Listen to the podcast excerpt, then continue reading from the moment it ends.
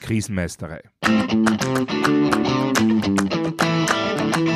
Der Podcast für kompetentes und souveränes Krisenmanagement.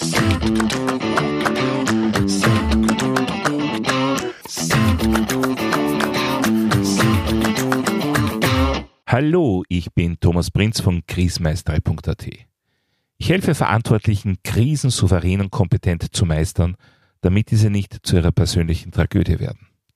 Heute geht es um die Frage, wie weit man bei der eigenen Krisenvorsorge geht. Im Zusammenhang mit Corona war ja immer wieder von nicht ausreichender Vorsorge die Rede. Es wurde viel diskutiert, was sich ändern sollte, speziell hinsichtlich Produktion, Lagerkapazitäten und Logistik von dringend benötigten Dingen. Ja, was davon wirklich umgesetzt werden wird, ist derzeit, sagen wir einmal, noch etwas unübersichtlich. Tatsache ist, je mehr ich von meinen Bedarfsgütern quasi auf Halde habe, je größer und gefüllter meine Lager sind, umso eher überstehe ich natürlich vorübergehende Lieferengpässe. Allerdings kostet das eben auch. Abgesehen davon, dass man überhaupt erst einmal die entsprechenden Lagerkapazitäten haben bzw. schaffen muss. Leider wird Krisenvorsorge sehr oft aber auch zu sehr mit reiner materieller Vorsorge gleichgesetzt. Wenn wir ein Unternehmen, eine Organisation oder eine Behörde auf Krisen gut vorbereiten wollen, dann müssen wir sie aber als System betrachten, als System, das in seiner Gesamtheit krisenfit ist oder eben nicht. Es stellt sich natürlich die Frage, wo anfangen und was gehört jetzt alles konkret dazu? Ja, da hilft uns der Systemansatz gut weiter. So ein System, wie ein Unternehmer, wie eine Organisation, wie eine Behörde, besteht im Wesentlichen aus drei grundlegenden Teilen. Den Menschen, der Technik und der Organisation. Das wären zum Beispiel Prozessdefinitionen oder Strukturen. Für jeden dieser drei Teile muss ich Vorsorge betreiben, um als System, als Gesamtsystem gut gerüstet zu sein. Leider zeigt die Erfahrung, dass hier mitunter nicht sehr, sagen wir mal, ausgeglichen vorgegangen wird. Fangen wir mit dem Systemteil an, von dem oft geglaubt wird, dass er besonders leicht abgesichert werden kann, der Technik. Redundanz ist das so ein Schlagwort. Ja, natürlich ist Redundanz, also das mehrfache Vorhalten von Elementen, eine super Sache, um die Ausfallsicherheit zu erhöhen. Aber nicht jede Redundanz bringt wirklich so viel, wie man glaubt. Also wenn zum Beispiel Rechenzentrum und Ausweichrechenzentrum auf exakt derselben aktiven tektonischen Verwerfungslinie stehen oder zwei getrennte Anschlüsse an das Wassernetz im öffentlichen Wassernetz selbst dann nach wenigen Metern wieder zusammengefasst werden. Und da gibt es leider noch viele weitere Beispiele in diese Richtung. Generell bringt die Vorsorge im technischen Subsystem aber noch weitere Herausforderungen mit sich. Und zwar dann, wenn spezielles Equipment für die Krisenbewältigung angeschafft wird. Besonders beliebt ist hier zum Beispiel die technische Ausstattung für den Krisenstab. Da werden dann mitunter Geräte vorgehalten, die zum Zeitpunkt der Anschaffung durchaus dem Standard im Unternehmen entsprechen. Wenn diese Geräte laufend benutzt, gewartet und aktualisiert werden, wunderbar. Das bedeutet natürlich auch, dass diejenigen Personen, die sie im Krisenfall verwenden sollten, auch laufend darauf geschult werden bzw. regelmäßig damit oder zumindest mit baugleichen Geräten arbeiten. Nur ist das leider nicht immer der Fall. Gar nicht mal so selten wandert derartiges Equipment nach der Erstanschaffung in entsprechende Einsatzkisten und wartet dort eben auf seinen Einsatz. Wenn der dann erst ein paar Jahre danach stattfindet, ja, dann kann es leicht sein, dass der Stab die Kisten öffnet und dann schnell wieder schließt und mit den normal verfügbaren Geräten irgendwie improvisiert. Es braucht also für jede technische Vorsorge Regeln, wie diese implementiert, geschult und aktuell gehalten wird. Womit wir die unbedingte Verknüpfung mit der Organisation und den Menschen als solche haben, also die Verknüpfung aller drei Subsysteme. Schauen wir uns den Systemteil Organisation als nächstes an. Dieser Teil enthält alles, was es an Regeln im Gesamtsystem gibt. Das reicht von Stellenbeschreibungen über Arbeitsanweisungen bis hin zu Notfallplänen. Auch sämtliche Regeln eines Managementsystems gehören da dazu.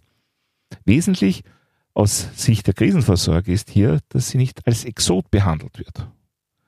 Ein Krisenhandbuch, das einmal erstellt wurde und ohne weitere Anknüpfung an den Alltag in einer Schublade auf die Krise wartet, ist mit, mit Verlaub gesagt sinnlos. Solche schubladisierten Pläne bleiben im Fall einer Krise ehrlich gesagt meist besser in der Schublade drinnen. Denn wenn sie erst dann herausgenommen werden und erstmals gelesen und angewandt werden, stiften sie womöglich mehr Verwirrung als Nutzen. Ein wichtiger Teil der Krisenvorsorge ist, dass organisatorische Vorkehrungen so weit wie irgendwie möglich in den Alltag integriert und dort mitgedacht, mitgelebt werden. Und wo das nicht geht, muss ich sie eben regelmäßig üben. Ansonsten ist die Wahrscheinlichkeit, dass sie funktionieren, ja, viel zu gering. Und das bringt uns zum aus meiner Sicht wichtigsten Systemteil, zum Menschen. Da gibt es aus Sicht der Krisenvorsorge natürlich sehr viel zu empfehlen und zu bedenken.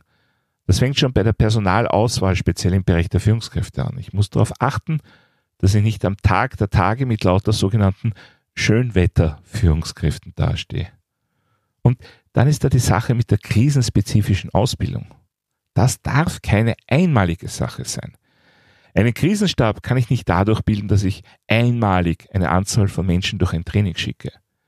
Ich muss den Verantwortungsträgern durch regelmäßige Fort- und Weiterbildungen, durch Übungen die Chance geben, sich an diese Aufgabe zu gewöhnen und so auch wirklich für den Ernstfall bereit zu sein. Außerdem muss ich von Anfang an mit einplanen, auf Personalveränderungen zu reagieren. Sonst ja, gibt es nach ein paar Jahren nur noch einige wenige Dinosaurier im Unternehmen, die sich noch daran erinnern, dass es da ja mal irgendeine Schulung gab. Ja, und sowas passiert leider tatsächlich. Ein Unternehmen will einen Krisenstab etablieren und das dafür notwendige Personal wird aufgrund von aktuellen Tätigkeiten und Erfahrungen ausgewählt. Es werden entsprechende Prozesse definiert und das Personal wird darin geschult. Das Ganze wird dann mit einer Stabsübung abgeschlossen. Und weil das so toll gelaufen ist, geschieht dann die nächsten drei Jahre nichts mehr in diese Richtung. Und nach drei Jahren, ja, da haben sich dann gut und gerne 50 Prozent der Köpfe geändert, sei es durch Personalabgang oder normale Aufgabenänderungen. Und die verbliebenen Personen wissen zwar noch, dass es da so etwas wie einen Stab gibt, aber das war es dann auch schon wieder. Das bedeutet, jegliche Vorsorge macht nur Sinn, wenn sie das Unternehmen und die Organisation bzw. die Behörde als gesamtes System betrifft und nicht als einmalige Aktivität, sondern als fortwährender Prozess aufgesetzt und betrieben wird. Ja, soweit so gut. Das alleine reicht aber noch nicht. Es braucht auch unbedingt einen regelmäßigen Blick über die eigenen Systemgrenzen hinaus. In nahezu jedem Notfall oder Krisenplan geht es auch um die Zusammenarbeit bzw. das Zusammenwirken mit anderen Unternehmen, Organisationen oder Behörden. Solche Überlegungen bzw. Planungen machen aber nur Sinn, wenn sie auch auf der anderen Seite, sprich bei dem anderen jeweiligen Unternehmer, der jeweiligen Organisation oder Behörde, bekannt, bewusst, geplant und geübt sind. Ansonsten bauen wir uns in unseren Plänen eine Abhängigkeit ein, die dann im Ernstfall sofort zu einer Sollbruchstelle mit Bruchgarantie wird. De facto ist es daher unerlässlich, derartige Punkte anzusprechen das von mir im Podcast schon oft erwähnte Netzwerken ist hier gefragt. Und aus meiner Erfahrung kann ich nur dringend anraten, gehen Sie nie von irgendwelchen Selbstverständlichkeiten aus.